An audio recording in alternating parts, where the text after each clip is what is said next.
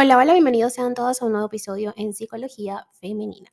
Para quienes son nuevos por acá, mi nombre es Isneikar Blanco, soy psicólogo clínico y me especializo en la atención a mujeres, trabajando en lo que es el empoderamiento, el crecimiento personal y la autogestión emocional. Y el día de hoy, como viste en el título de este episodio, vengo a hablarte sobre los famosos factores de protección en psicología. Y es que los factores de protección son recursos que todos podemos desarrollar para hacer frente a las dificultades y reforzar nuestra salud mental.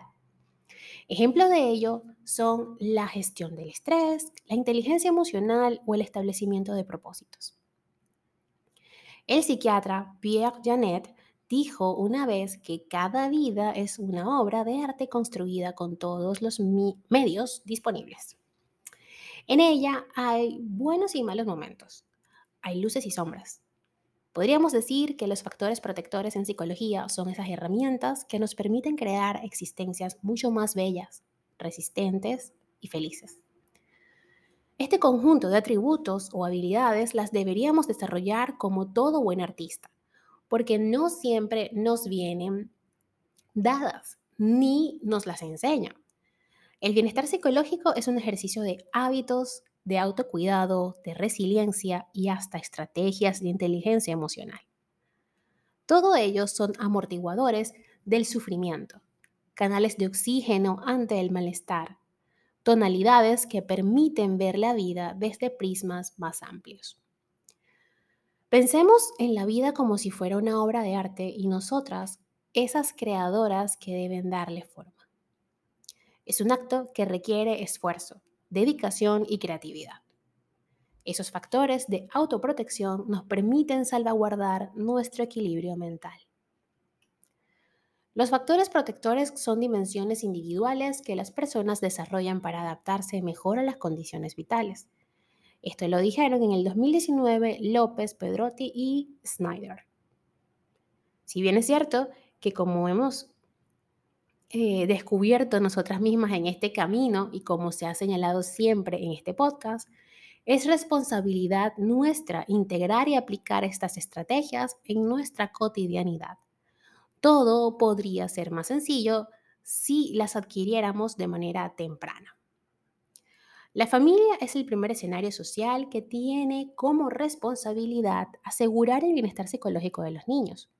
Por su parte, la escuela se alza como ese segundo espacio que debería también fomentar la adquisición de competencias tan básicas como la regulación emocional, las habilidades sociales o la gestión del estrés.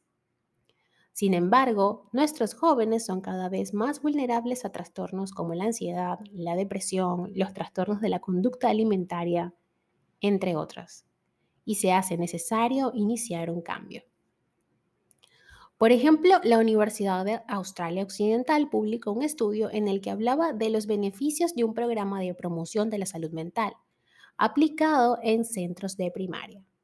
En este se buscó desarrollar en los niños dimensiones como las anteriores, anteriormente señaladas.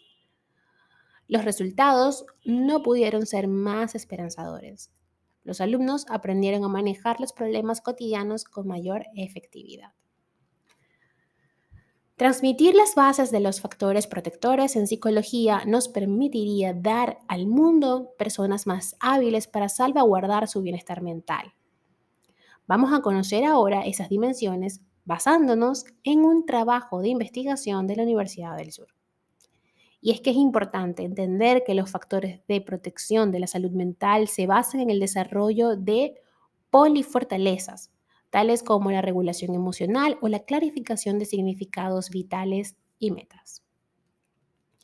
Entre los factores protectores en psicología están esas habilidades orientadas a regular el mundo de las emociones. Son el sustrato de nuestra salud mental, recursos decisivos para manejar el estrés, la ansiedad, las preocupaciones, etc. Entre ellas tenemos la conciencia emocional, esta define o se define como la capacidad de saber identificar y nombrar las propias emociones y también las ajenas. La conciencia emocional es también captar el clima emocional de un entorno determinado o de un grupo de gente. Tenemos también la regulación emocional.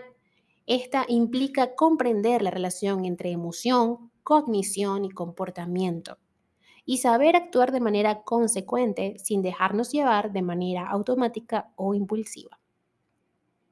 El control de la ira también es una fortaleza reguladora.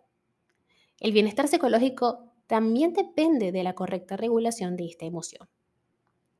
La resistencia emocional es una habilidad, o es la habilidad, mejor dicho, para manejar y enfrentar los factores asociados al estrés.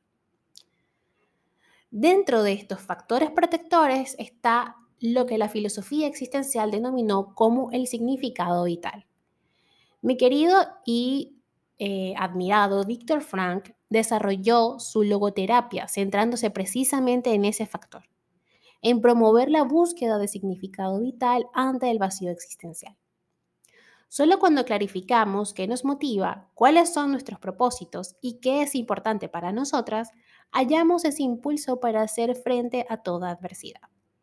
Por ello, estas fortalezas de significado se materializan en una serie de dimensiones muy concretas que todos deberíamos despertar, iluminar en nuestro interior. Y esas son las siguientes. Tener propósitos, ser optimistas, determinar qué nos ilusiona, clarificar nuestros valores, saber qué esperamos de nosotras mismas y qué queremos para nuestro futuro, saber a quién amamos, quiénes son esas personas relevantes en nuestra vida. Dijo Víctor Frank, aquellos que tienen un porqué para vivir pueden soportar casi cualquier cómo. También tenemos las fortalezas interpersonales. Las personas eh, no somos islas solitarias navegando en este complejo mundo. Somos entidades orientadas a relacionarnos, a vincularnos, a convivir con el otro. Esto significa que uno de los factores protectores en psicología es nuestra capacidad para construir vínculos felices y satisfactorios. Esta dimensión va mucho más allá de las habilidades sociales. Las fortalezas interpersonales nos instan a desarrollar una serie de capacidades que también son virtudes. Tenemos, por ejemplo, la generosidad, la empatía, la compasión, la asertividad, comprensión, apego saludable, capacidad para perdonar. Para concluir ya con este episodio, si todos y todas fuéramos capaces de invertir voluntades en desarrollar estas habilidades, no solo mejoraría el propio bienestar psicológico, también contribuiríamos a una mejor convivencia. Vamos a intentarlo. Pequeños esfuerzos diarios pueden traer cambios esperanzadores y que perduren en el tiempo. Hasta acá el episodio de hoy, espero que lo hayas disfrutado y si ha sido así, por favor, déjamelo saber a través de mis redes sociales, en Instagram, Twitter, Clubhouse y Twitch como Psiqueplenitud 11, en Facebook como Isnaker Blanco y en TikTok como Isnaker Blanco Psicóloga. Un fuerte abrazo y que tengan todas y todos un hermoso sábado. Recuerden que hoy vamos a tener el primer Twitter Spaces del año. Vamos a trabajar en estos momentos a través de esta plataforma porque Twitter nos ha dado o nos ha brindado la maravillosa herramienta de crear comunidades. Y pues me importa también que ustedes se unan a esta comunidad y que estemos cada vez más presentes también en esta red social. Así que recuerden que hoy a las 8 de la noche, hora Venezuela, 7 eh, de la noche Miami, 6 de la tarde México, vamos a estar hablando sobre lo patológico de compartir en redes sociales. ¿A dónde está el límite?